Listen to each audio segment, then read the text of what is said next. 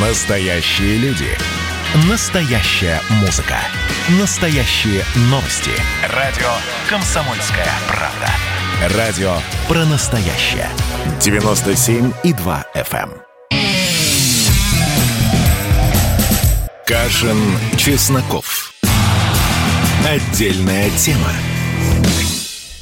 Всем привет, я Олег Кашин, московская студия Эдвард Чесноков. Эдвард, здравствуйте и с Днем Совета по правам человека вас. Здравствуйте, Олег Владимирович. Ну, кого с Днем прав человека, кого с Днем геноцида, который, по-моему, вчера был отмечался, ну не отмечался, а имел место быть, а кого с парадом победы в Баку, с чего начнем?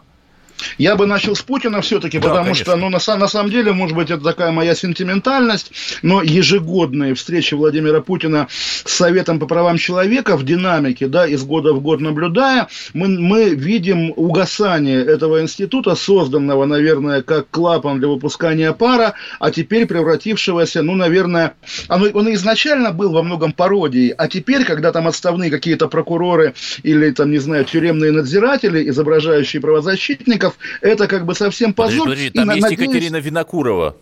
Ну, вы знаете, теперь ее, по-моему, зовут Лена, да, из а, одной из многих сегодняшних оговорок Владимира Путина, поэтому, в общем, даже Екатерины Винокуровой там больше нет, там есть Лена. И на самом деле, да, поскольку тем более сегодня возникла идея, она отдельно заслуживает какого-то внимания, поскольку Россия, очевидно, хочет как-то уже распрощаться навсегда со всеми международными институтами типа ЕСПЧ. В России будет создан а, суд, российский суд по правам человека, такое как бы свое ЕСПЧ. И уж теперь-то точно вот путинский этот СПЧ а, с теми людьми, которые ему раз в год могут себе позволить рассказать о каких-то несправедливостях, наверное, вообще пора закрывать и сливать воду. Сегодня, конечно, два знаковых пункта, на мой вкус, как бы, может быть, приземленный, были в его выступлении. То есть, понятно, смешной и, видимо, запланированная домашняя заготовка про эту бабушку из Ессентуков, которую, которая Да, хотела... которой чтобы он ей- 97 лет. Да, он, она хотела, чтобы Путин ей позвонил, но телефона не оставила. Путин поручил ФСБ ее найти, ФСБ ее нашла, и Путин ей позвонил. Вот такой хэппи-энд. Таки хорошо, естественно, красивая история. а да, я говорю, так- такая вот достойная, классическая путинская домашняя заготовка. Но помимо нее есть, к сожалению, и неудачные моменты, и редкие случаи, когда даже Дмитрий Песков говорит, хотя вот тоже вопрос, это редкий случай, когда Песков говорит, или Путина все, все его окружение как-то троллит. Да Путиным перебрасываются башни Кремля, кто сегодня, так сказать, а, сильнее, кто сегодня слабее. Когда Песков говорит, что Путин оговорился про Ива- Ивана Сафронова, нашего коллегу и знакомого журналиста, бывшего коммерсанта «Ведомостей», потом последние два месяца перед арестом советника Рогозина в Роскосмосе, вот его арестовали летом, все лето, всю осень говорили о том, что арест Сафронова не связан с его работой в Роскосмосе, а связан с периодом 17 года, когда он был еще сотрудником коммерсанта, по-моему.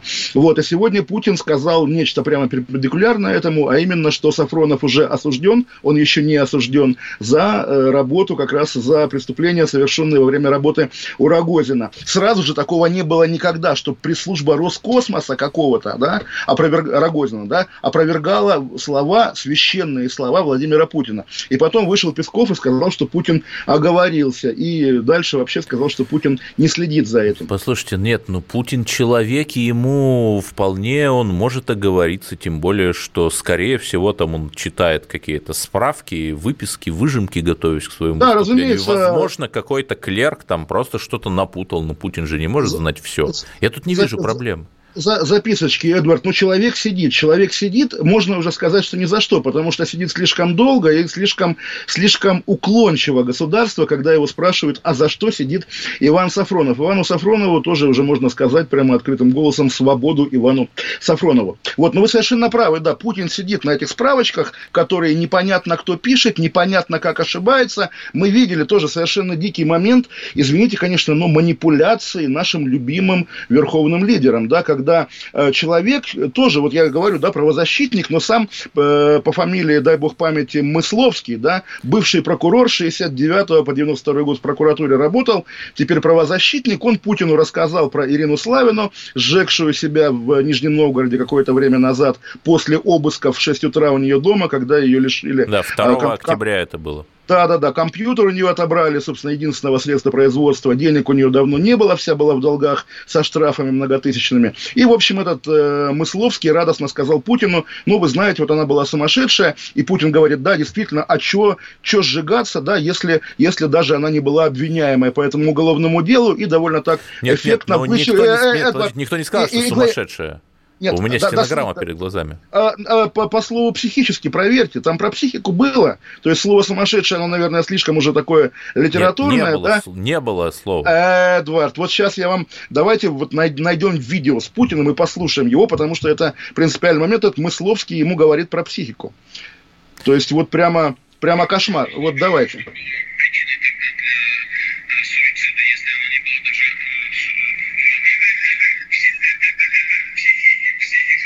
Психика, так сказать, Эдвард, психика, так сказать, дословно. Нет, ну Поэтому... там, психи... там говорилось да. о психических отклонениях, ну, Олег Владимирович. Не, а, извините, это не сумасшедшая? Ну, в общем, да, сидит, сидит этот негодяй из СПЧ, вот давайте его назовем негодяем, который, значит, женщину вот еще это раз... психика, у человека психика, кажется, есть, что ее затравили. Вот дословная цитата, Путин. Понятно, Эдвард, то есть вы сказали, нет, что нет, она была психически Эдвард, неуравновешенным человеком. Ну, не сумасшедший, э, ну, не звучало слово сумасшедший, нет, ну, это, это, это, я же сказал, не звучало, оно слишком литературное, ну, звучало про психику. Нет, еще раз, еще раз, договорились. Человека, да, в 6 утра провели обыск, нет, отобрали, отобрали единственное средство производства все, все счета арестованы. И когда нам говорят, что ах, ничего страшного, Эдвард, давайте еще раз скажу, Мысловский просто упырь и бога не боится. Вот когда там, не знаю, он будет царапать край матраса, о чем он будет думать, в общем, это тоже некрасиво. Но не бойтесь, не бойтесь, я не хочу сказать, что долой Путина или, или что Путин как-то э, как, как говорится, да, э, тоже вот э, повел себя так, как ведет, вела себя Славина в пересказе Мысловского. Нет-нет, главное мое впечатление от сегодняшнего Владимира Путина, конечно же, что ему на самом деле глубоко все равно, что происходит вот на этом уровне, где условно нарушаются или не нарушаются права Знаете, человека. Я бы Он... не был столь скептичен. Ну, посмотрите, выступал там еще один товарищ, говорил, а давайте там YouTube э, и Facebook забаним, и Путин это не поддержал. То есть он, конечно, сказал, что западные соцсети себя плохо ведут, но он не поддержал цензуру, понимаете? То есть опять у нас правительство единственный либерал. Так это и называется тоже все равно. Давайте заблокируем. Типа, зачем давайте, оставьте меня в покое. Вот я бабушке хочу позвонить, и про бабушек, между прочим, тоже психологически, на мой вкус, интересный момент, когда Путин, говоря о бабушках, которые там шпионили, заодно говорит, вот бабушки, значит, российские, да, они же в годы войны, там все такое. Бабушки, которые в годы войны, это вот та почти столетняя женщина из, э, из Финтуков, которой он звонил. Типичная российская бабушка, да, женщина за 70. Родилась уже после войны, она принадлежит к поколению тому же, которое у Владимира Путина, да, вот поколение 70 плюс-минус. Поэтому ассоциировать нынешних российских стариков с войной уже давно не актуально. Давайте также обратим на это внимание. Ну и, конечно, Эдвард, как историк историку. Правда ли, что царская Россия рухнула из-за того, что временное правительство отпустило заключенных из тюрем? По-моему, это как нет, бы преувеличение. Не думаю, да, не думаю. Вот, но, да, но историческая Россия, скажем так, этих людей называли птенцы Керенского, которые вот вышли, большевики их тоже любили как социально близкий элемент, вот именно Эдварда, и тоже это на самом деле хорошая новость, потому что вот мы с вами в последние дни несколько раз обращались к тому, что Владимир Путин слишком победоцентричен, и сегодня но, он на наших глазах есть, вышел. Ну, ну, ну нет, понимаете, год, вы как-то слишком скептичны. Ну, посмотрите, вот я просто читаю стенограмму, там один из участников, э, Меркачева, по-моему, предлагает оплачивать амнистию, проезд, амнистию, да, амнистию. и амнистию, и оплачивать проезд из бюджета региональных общественных палат, потому что во многих районах, например, в Тюменской матрешке, э, в, Краснодар, в Красноярской елочке, колонии и сезон находятся далеко от городов, далеко от краевых центров. Она предлагает оплачивать этот проезд для людей. Эдвард, что, что в этом ну, многие... плохого? Что так в этом и Путин плохого? соглашается. Он, он соглашается, да, говорит, интересно, надо Да, но он говорит, подумать. что, что ам- амнистия не нужна. Амнистия не нужна, хотя вы знаете, наверняка даже вот, э, ну, ни, ни вы, ни я, ни, ни криминальные, ни социальные репортеры, даже до нас доходят стоны людей, не говорит, которые... что она не нужна, но если вы говорите, давайте он посмотреть, говорит... он говорит, вот, я читаю э, стенограмму, году, да. теперь по поводу широкой амнистии, надо здесь внимательно посмотреть, где здесь не нужна, Далее, следующее предложение, пропускаем паспортную Россию. Вы правы в том, что этот инструмент гуманизации не должен быть забыт, он должен использоваться вы пропустили выражение про 17-й год. Почему? Ну. Оно же принципиальное, что вот тогда отпустили заключенных, Россия рухнула. Это да? был ответ на то, что Меркачева сослалась на царскую Россию. Она сослалась, и он сослалась, понимаете? Из этого пассажа не следует, что амнистия не нужна. Тут нигде не говорится, что Но если нет, он говорит, не нужна, что заключенных давайте отменим амнистию. Если заключенных отпустили, Россия рухнула. Какая здесь логика? Он говорит... Он предупреждает он от излишнего оптимизма, понимаете? Вот. Эдвард, давайте договоримся так, что я думаю, что Дмитрий Песков, на самом деле, ну, его, наверное, на повышение, он уже сколько лет работает, вас надо брать на его место, потому что вы справляетесь гораздо лучше. Да, и потом вот и, и, и финал про амнистию, проблемы, которые вы подняли, я пометил. То есть все проблемы, в том числе и необходимость амнистии, понимаете? Вот, но, но вы как, приписываете как, Путину то, что когда, он не говорит. Когда, когда вы меня перекрикивали, я же пытался сказать, как он пометил. Мы видели, как он, когда этот э, негодяй говорил про Славину, Путин что-то зачеркивал в своей бумажке. То есть, да, Славин, Славина вопрос вопрос снят, никого наказывать не надо. Это, конечно, тоже безумие и беспредел. Ну и давайте тоже еще интересный момент. Новый юридический термин Ходорковский косвенно признал вину, когда, соответственно, получил помилование. Тоже, конечно, об этом, Но я думаю, стоит 13 год, как раз накануне да, Олимпиады, да, да, зимняя вот оттепель. Выражение косвенно признал вину, выражение лица было такое, что как будто человек признает вину. Уходим на небольшой перерыв, вернемся через две минуты, будем говорить о Юрии Лужкове и кое о чем еще. Олег Кашин, Владимир Чесноков, оставайтесь с нами. Кашин, Чесноков. Отдельная тема. А вот о чем люди хотят поговорить, пусть они вам расскажут, о чем они хотят поговорить. Здравствуйте, товарищи! Страна служит! Вот я смотрю на историю всегда в ретроспективе. Было, стало. Существует человек, который поставил перед собой цель, да, и сделал то, что сегодня обсуждает весь мир. Комсомольская правда. Это радио.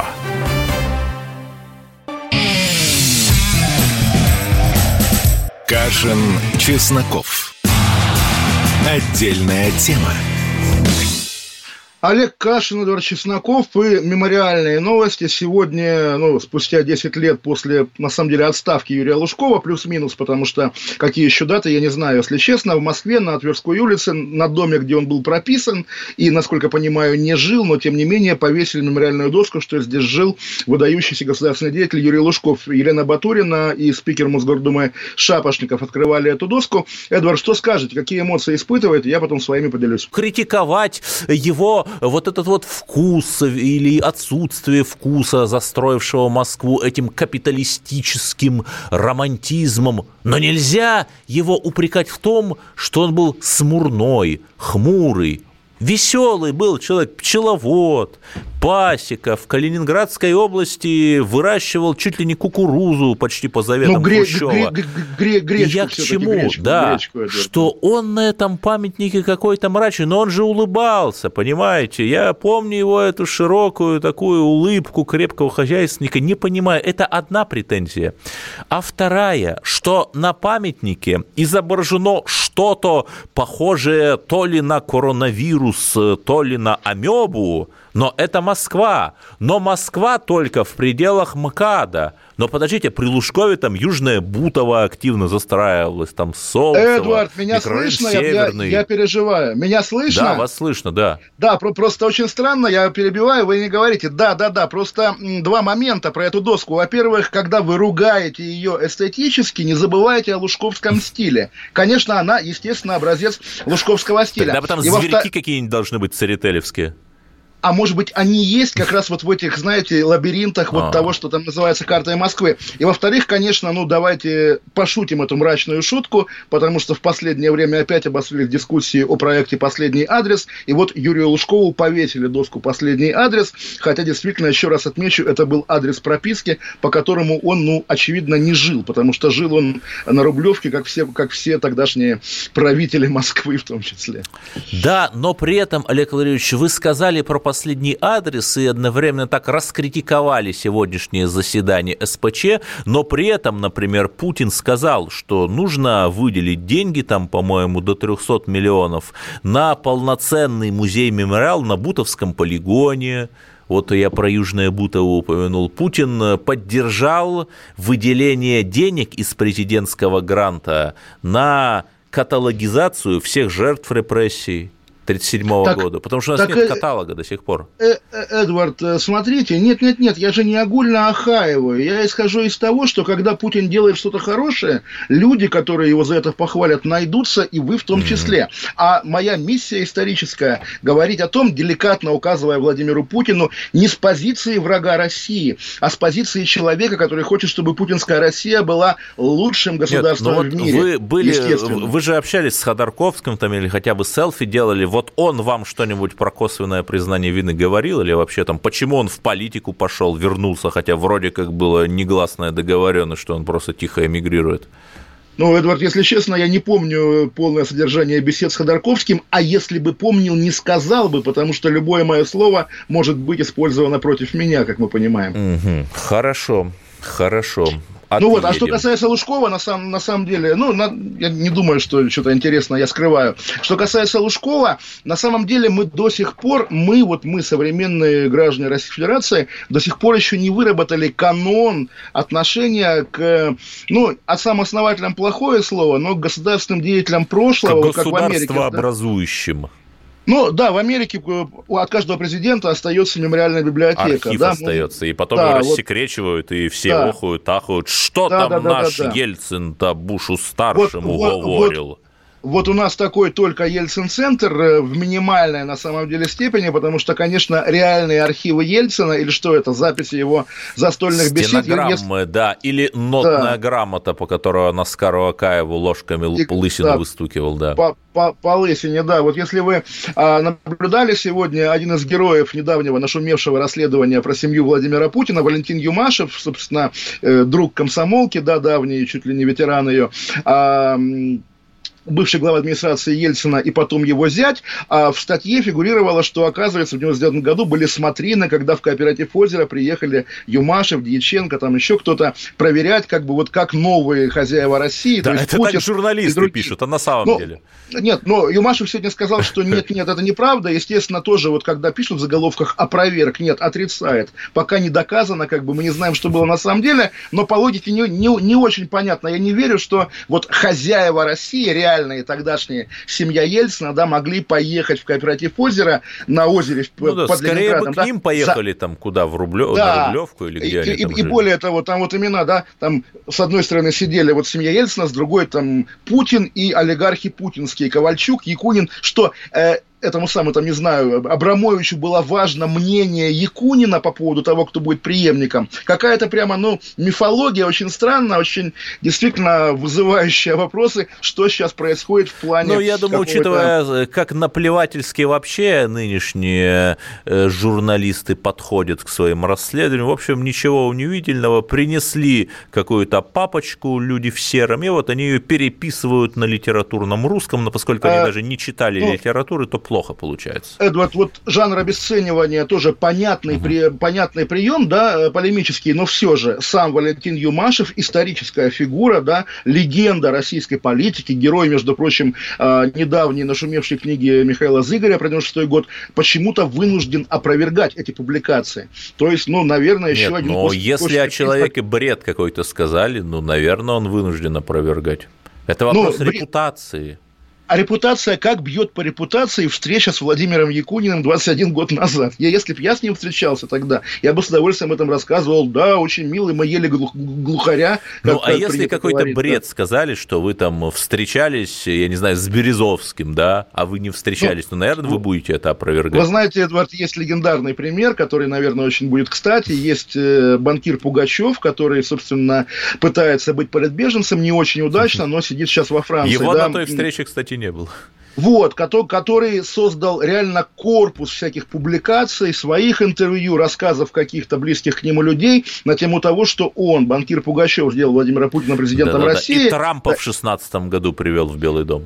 Трампа нет. Собственно, там проблема в том, что да, он сделал Путина, а потом Путин, избавляясь от него, отобрал у него бизнес и, соответственно, ну, выгнал во Францию. Дайте пуга... Э, легенда о Пугачевщине такая. Да, да, да, да, да. Поэтому здесь как раз тоже понятен жанр. И вот понимаете, каждый раз, когда вот мы ведем спор о том, как было в 99-м году, или в 2000-м, или в 2000, там, не знаю, четвертом, на этом фоне, когда нет финальной, не то что правды, да, просто такой версии, которую было бы не стыдно показать вот вам, да, да, я думаю, кто сказал, что мы можем вообще знать правду о 45-м годе, а, дай бог, там, не знаю, средневековье каком-то. Нет, но Это вы еще скажете, что вся история была фальсифицирована. Так очень легко договориться вот до чего-то такого. Вот, Эдвард, это лучший аргумент в пользу сумасшедших конспирологов типа условного Фоменко, да, потому что реально, если мы не знаем о том, что было 20 лет назад, как мы можем знать о том, что было 100 лет назад? Ну, на самом деле, вот мне преподаватель истории в институте говорил, что мы о эпохи Древнего Египта, потому что там уже все понятно, какая лапа сфинкса с какой враждовала их аналог башен Кремля. Мы о ней больше знаем, чем там условно о 43-м годе и там, и там интересов, вот в Древнем Египте, ныне интересов, дошедших до наших дней, уже нет ничьих, поэтому можно да. быть объективными. А когда а в роли историков выступают буквально соучастники, как каждый из которых хочет доказать, что он ни в чем и не виноват. каждый мемуарист хочет доказать, что это не он голосовал за казнь несчастной королевы Марии Антуанетты. Да, это тяжко. Ну, в общем, выражение «врет как очевидец», оно на самом деле должно быть тоже выбито, там, не знаю, на фасаде Госархива Российской Федерации, допустим, или еще какого-то учреждения. Наверное. Потому как что, это будет по ну, латыни? ну, мы с вами не латынцы, да, поэтому мы вряд ли сможем это четко сказать, но, по крайней мере, да, новейшая история превращается, очевидно, в поле битвы. Но... В некоторой мере так и есть, на самом ну, деле. Ну, смотрите, э, и пока мы с вами сражаемся с русским фашизмом, в Баку проходит парад победы. То есть, понимаете, они не боятся они не боятся цементировать нацию, не боятся говорить, что вот у нас были там земли отторгнутые после 91 года, населенные там нашими людьми когда-то, и мы их вернули. Они этого не боятся. Я сейчас не говорю хорошо, плохо, кто прав, кто виноват, но и президент Азербайджана учреждает памятные даты 27 сентября – день начала военных действий и 10 ноября – день победы.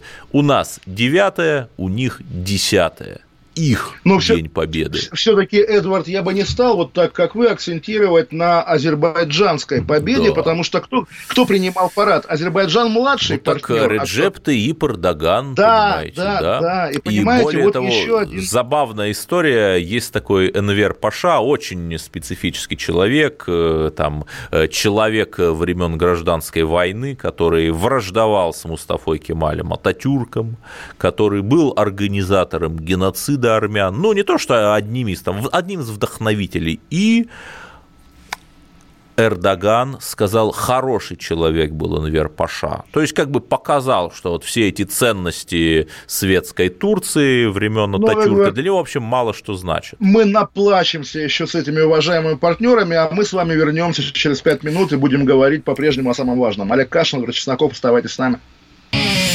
Кашин, Чесноков. Отдельная тема.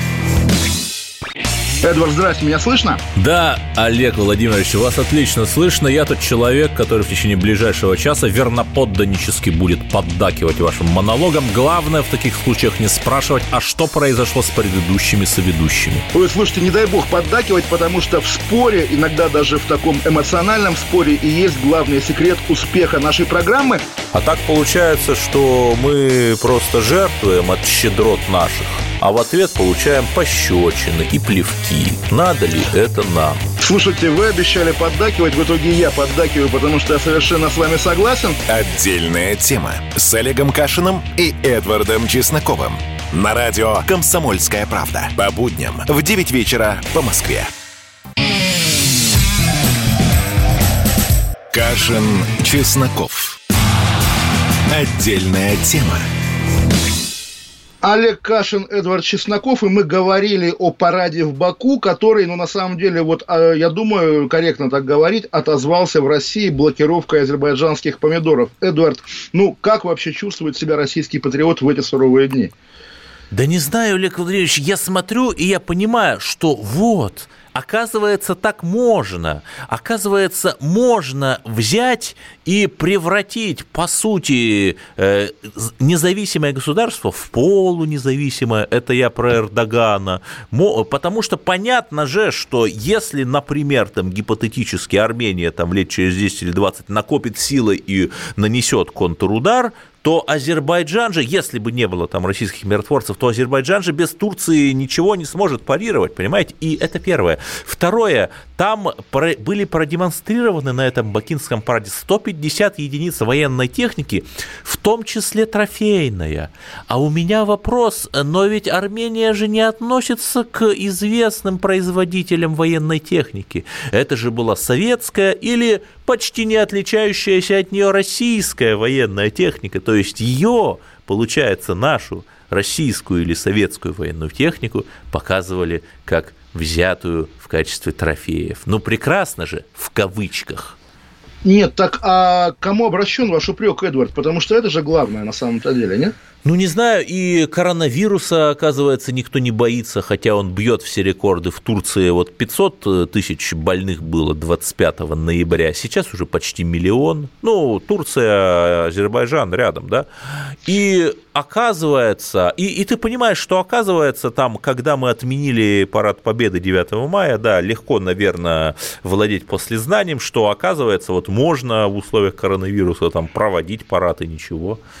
Ну, это и белорусская практика, но на самом деле тоже, вот я сегодня вижу заголовок «Эрдоган одобрил тактику Владимира Путина в решении карабахской проблемы». И понимаете, когда Эрдоган как бы свысока так одобряет поведение Владимира Путина, хочется за Владимира Путина заступиться. Эй ты, Эрдоганище, не обижай нашего вождя, опять-таки. Нет, э, подождите, но заметьте, что сколь много фейков сопровождает вообще нынешние российско-турецкие отношения. Вот газета «Хабертюрк» взяла интервью у министра здравоохранения Турции он там говорит в том интервью, что ну мы там не знаем, будем ли мы применять российскую вакцину или нет, скорее всего не будем. Это все страшно, сразу же разлетелось, там Турция отказалась. Это 9 декабря было. Тот же день, вечер, тот же самый министр дает в Анкаре пресс-конференцию, говорит, ребята, мы все нормально, мы начинаем клинические испытания, если они будут пройдены, намекая, что, скорее всего, будут, то нет никаких препятствий для российской вакцины, понимаете? Но СМИ-то уже сообщили.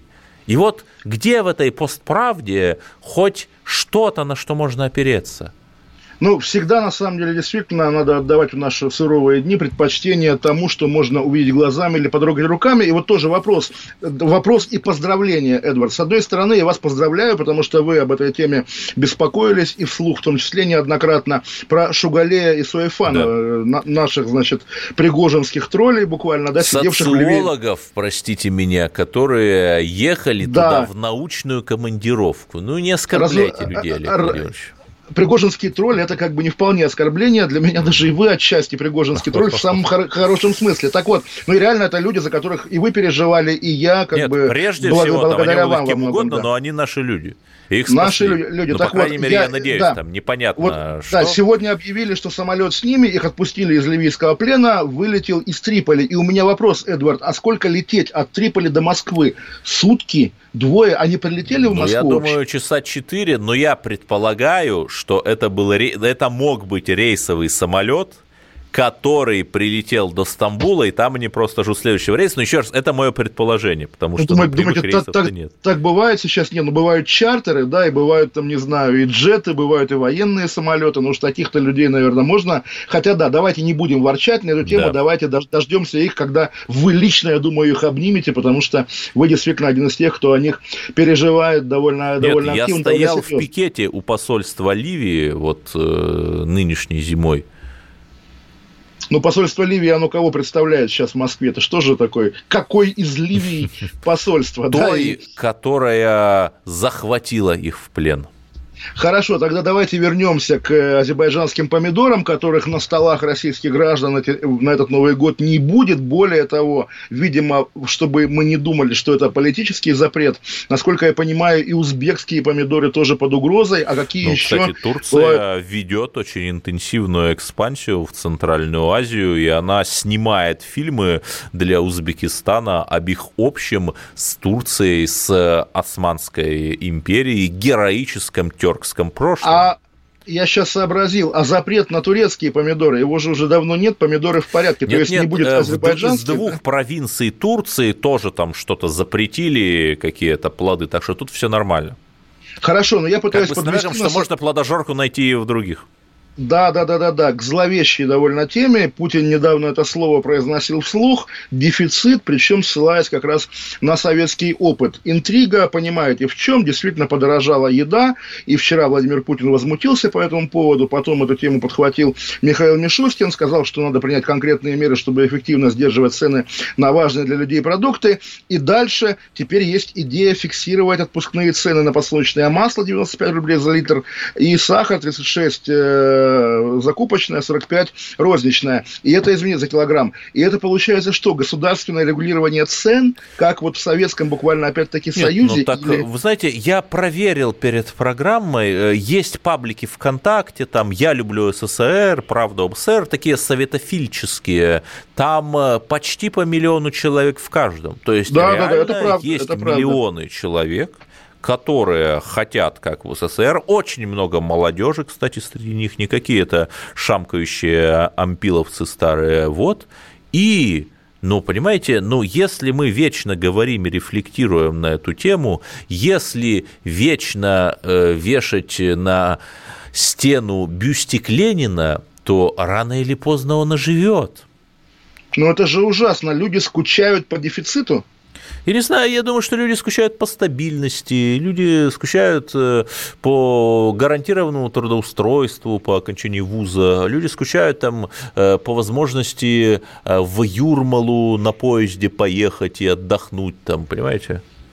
Да, я понимаю, на самом деле в Юрмалу ты уже все равно не поедешь, потому что Шенген, но на самом деле надо смотреть оптимистично, у белорусов еще хуже, у них границы закрываются через 9 дней, по-моему, да, вчера объявили, что через 10 нельзя будет выехать из Беларуси, и, конечно, если мы относимся к этой стране как к такому намеку на российское будущее, немножко не по себе, если честно. Вы знаете, э, все же знают, что есть партизанские тропы, вот кроме шуток, и что целые там микрики ездят, э, все схвачено, я вас уверяю, кому надо, тот выедет.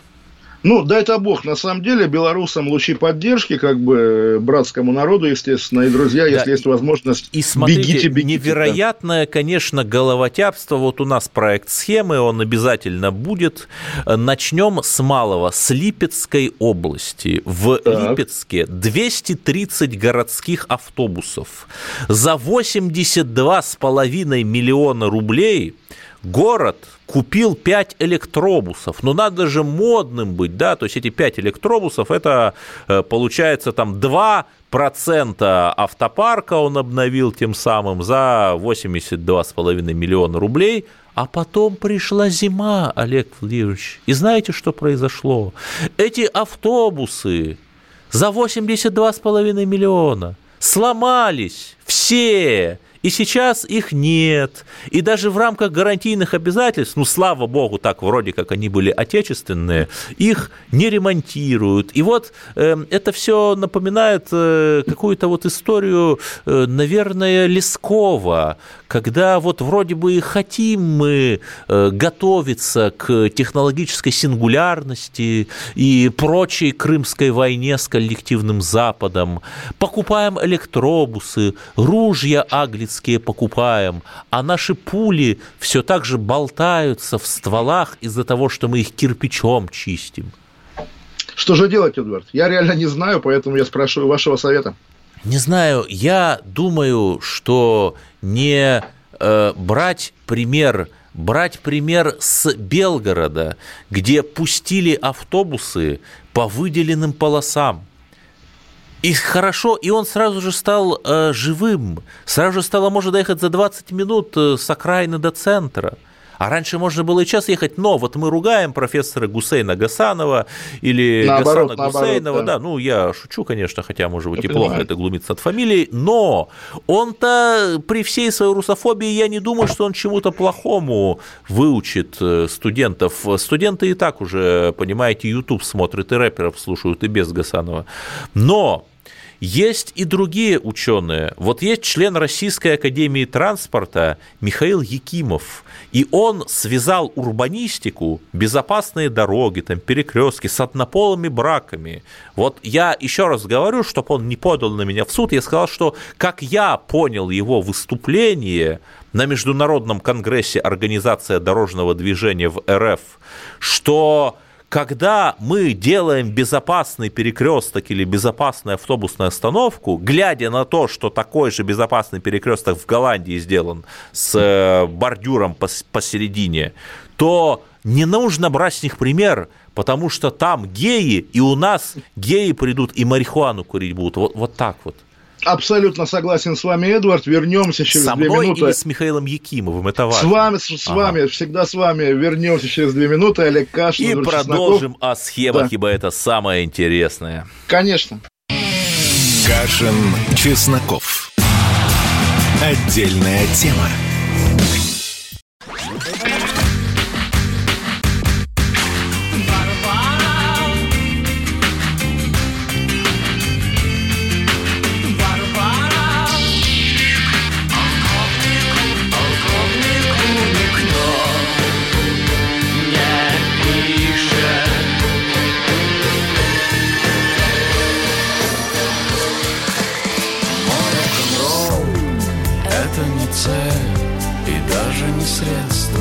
Радио.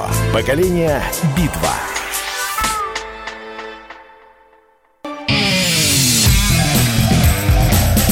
Кашин, Чесноков. Отдельная тема. Олег Кашин, Эдвард Чесноков, и мы, наверное, действительно слишком много говорим о далеких странах, где работают российские социологи. Давайте, Эдвард, о холодной Сибири. Может быть, Красноярск? Красноярск? О, да-да-да, я знаю, о чем вы. Это не совсем схема, но в том же духе. Оказывается, там есть рынок восточный. И в мэрии города Красноярска проходят обыски. Почему же? Ну, никто не знает, но в неанонимных, неанонимных телеграм-каналах пишут. Депутат местного заксобрания Елена Пензина сообщает, что силовиков интересует деятельность этого самого рынка восточный. В бюджет города, я так понимаю, э, Красноярска от этого рынка, знаете, сколько поступало ежемесячно? 726 рублей. Подождите, не э, ну, миллионов, не это, же, тысяч. это, это же рынок незаконный. Откуда 700 рублей? Я думал, ноль поступало. 726 рублей. Ну, видимо, они э, верят, что вот где-то у проверяющих органов есть какой-то искусственный интеллект, который смотрит, а, так, есть сущность, а денег от нее нет. Подозрительно проверяем, а, есть сущность, деньги, значит, не проверяем. Но, понимаете, и ведь понятно же, что, ну, не знала город-администрация, что у нее под носом вот рынок такой есть с миллионными оборотами и черным налом. Точно так же, как Сталин и Берия не знали, что вот э, э, подлые следователи НКВД пытают и убивают людей, понимаете? Ну, вот так получилось. Но теперь-то все хорошо, обыски пройдут, рынок исчезнет или поменяет свою крышу. Я думаю, что теперь он будет просто платить в казну. Знаете, как у Пелевина в романе «Числа», когда банкир Степа Михайлов написал бумагу, очень простую и короткую своему новому куратору, э, который сменил, собственно, бандитов. Э, Из какой конторы этот куратор? Вы знаете, а бумага была такая. Я, Михайлов Степан, все понял. Это не конец схемы, это только начало. Да, давайте к схемам тем, Да, которые вы зайду запланировали, издалека. потому что да. Знаете ли вы Бориса Акунина? Да, это выдающийся русский А, писатель. Вы с ним лично знакомы, просто он куда-то пропал, не делает резонансных заявлений.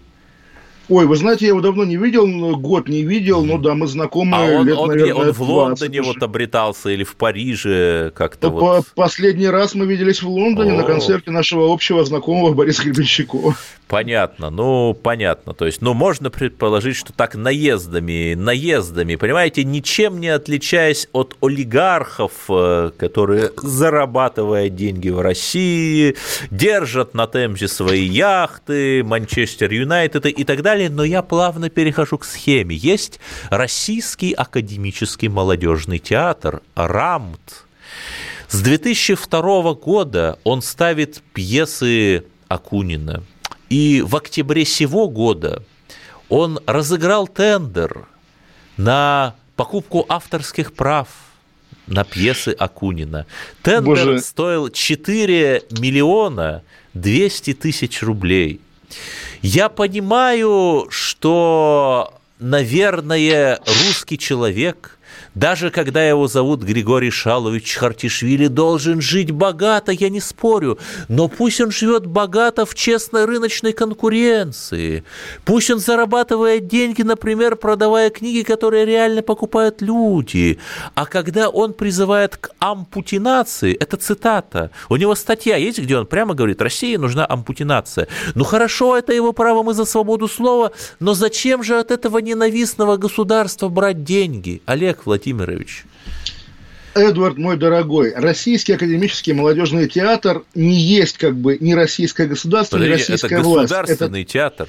Государственный театр, но а- ампутинация, как вы говорите, совершенно никак не, влия... не должна влиять и не влияет в идеале на отношения автора и театра. Да, это Если- все прекрасно. если Вы милый, спектакль- прекраснодушный русский интеллигент, но и разрушение Эдвард- советской власти как-то привела к тому, что 25 миллионов русских лишились родины, понимаете? Хотя говорили тоже там «Долой КПСС, дай порулить». Не, нет, подождите, не понимаю совершенно. Причем здесь советская власть? Владимир Путин не советская власть, Владимир Путин просто Владимир Путин. Э, Здесь нет речи о том, что давайте ликвидируем э, Российскую Федерацию. наших- Не-не-не-не. Да. Не-не-не, слушайте, призыв, извините, ампутинация что такое? Убрать Путина, отставка Путина. Это не есть антигосударственная деятельность. Это не есть повод Нет. для запрета на профессию. Понимаете, Реально, когда... э, нет, о- да, нет, подождите, Эдвард, я же Путина не договорил в отставку народ, а Да, не, а не а Акунин. Так, Акунин, Акунин не может отправить, Акунин Акунин призывает. Акунин, Акунин, а кто он? Кто он? Кто ну, кто, Акунин? не знаю, писатель, который Писатель, да, берет писатель, какие-то тексты и пишет, причем не факт, что сам. Писатель не есть часть народа, по-вашему, а кто решил, что он не принадлежит к народу? Почему? Вы решили, Эдвард. Почему? Он нормальный народ. Более того, это же новая, недавняя и омерзительная политика отношения к художникам любым, что если ты, значит, художник, как-то соприкасающийся с госсистемой, не смей критиковать власть. Власть Я, не равна государству, Эдвард. я, Власть э, и личность Владимира Путина не равна государству. Это разные вещи. Очень простая вещь. Зачем? Это вопрос элементарной даже честности, это вопрос элементарной порядочности, моральных принципов каких-то. Но ты или критикуешь власть, причем жестко критикуешь, или берешь у нее деньги, а так это запредельное лицемерие. Я не понимаю, Эдвард, серьезно не понимаю. Театр РАМ, да, он, ну, что называется, Государственный бел- государственный театр, да, причем московский или муниципальный, или фе- или федеральный, не помню, если честно, будем считать, что федеральный. Популярный писатель Акунин. Естественно, любой театр будет рад поставить его пьесу, тем более написанную для этого театра. Нет, Уж это на что я- федеральное государственное бюджетное Во, Хор- культуры. Вообще прекрасно, да, то есть как раз это тень Мединского, который придумал этот черный миф о том, о том, что художник должен лизать, извините, там разные места власти, если он участвует в государственных театрах. Нет, не должен. Художники-критики власти – это нормально. Художники-критики власти в государственных театрах – это тоже нормально. И художники-лоялисты, которые получают деньги за плохие произведения, но плюс лояльность – это гораздо более ненормально. Нет. Поэтому Пусть Акунин ставит свои произведения